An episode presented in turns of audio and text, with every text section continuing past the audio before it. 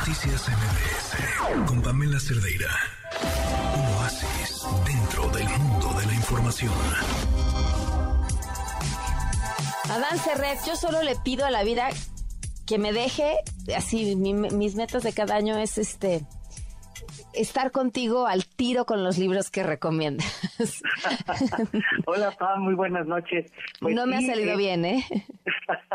este, es riquísimo estar con libros, pero la verdad es que nunca te los vas a acabar y creo que esa es la belleza de los libros. El, escritor Ricardo Piglia decía eh, el, sueño de leer todos los libros, ¿no? Que nunca se acaben y poderlos leer todos. Para mí incluso resulta angustiante siempre en una biblioteca o a veces mi propia casa de decir quiero leerlos todos y bueno, naturalmente la vida nunca nos haga. Hoy traigo, eh, Pam, para ti, tu hermoso auditorio, a una novelista que en realidad una cuentista que es escalofriante y que es de las más importantes, puedo decir ahora, en los Estados Unidos. Ella se llama Carmen María Machado, es de ascendencia cubana, pero ella es norteamericana.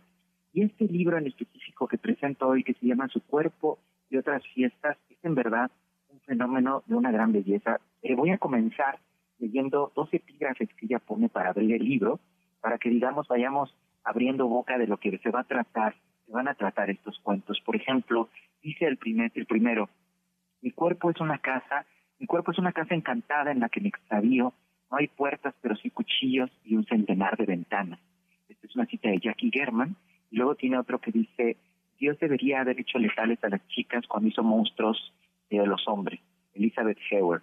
Entonces, con eso abrimos eh, este, este, esta serie de cuentos que fíjate que se pueden leer desde muchos puntos de vista en cuanto a los géneros, porque el primer cuento que es brutal, de lo más brillante que he leído de Carmen María Machado, se llama El punto de más. Y es la historia de una mujer en primera persona que eh, nos cuenta desde su primer enamoramiento, su primer eh, historia erótica, después cómo se casa, digamos, una vida normal que se puede entender como tal, pero lo que ser interesante es cómo hay algo aquí de repente enigmático, ¿no? Ella cuenta todas sus, aventuras, sin embargo ella tiene un listón en el cuello, ella tiene un listón verde que nadie puede tocar y que ella nadie lo deja tocar, y que para su esposo empieza a ser algo enigmático, y su esposo le dice, tienes un secreto ante mí, que es ese listón verde, y ella le dice, te lo doy todo, simplemente no toques ese listón verde. Entonces, bueno, podemos ver cómo esta, esta metáfora la podemos entender de muchísimas cosas, pero lo que es bellísimo de este cuento es que además en apenas 20 páginas ella te cuenta historias de terror, te cuenta historias escalofriantes, pero también te cuenta historias de maternidad muy importantes, ¿no? Lo que significa cuando alguien desea a una mujer, no solo físicamente, sino de una forma materna, ¿no? Es decir, que tenga hijos con ella y cómo ella se puede sentir invadida en ese sentido.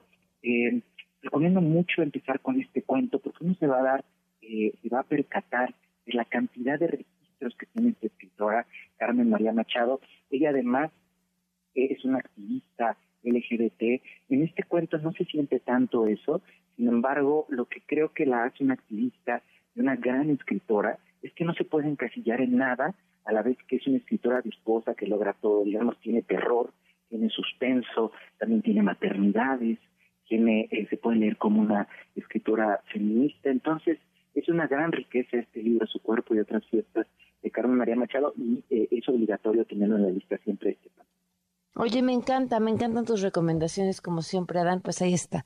Y además, eh, que sean cuentos nos hace la vida más fácil. Exacto, son apenas de 20 páginas y además los cuentos en Latinoamérica nos encantan y este cuento trae otros cuentos, por ejemplo, nada más rapidísimo, que están unos chicos eh, en un coche y van a tener su primer encuentro sexual y escuchan en el radio que hay un loco por ahí cerca con un garfio que se acaba de escapar del manicomio. La niña de repente voltea y ve en el lago el reflejo de un garfio, entonces se espanta. Entonces tiene historias de terror así muy ricas que, que disfrutas y además perturbadoras como todo lo que nos encanta leer. Muy bien, pues como siempre un gusto, Dan. Muchísimas gracias. Gracias a ti, Pamba. Un abrazo muy grande para ti y todo tu auditorio. Noticias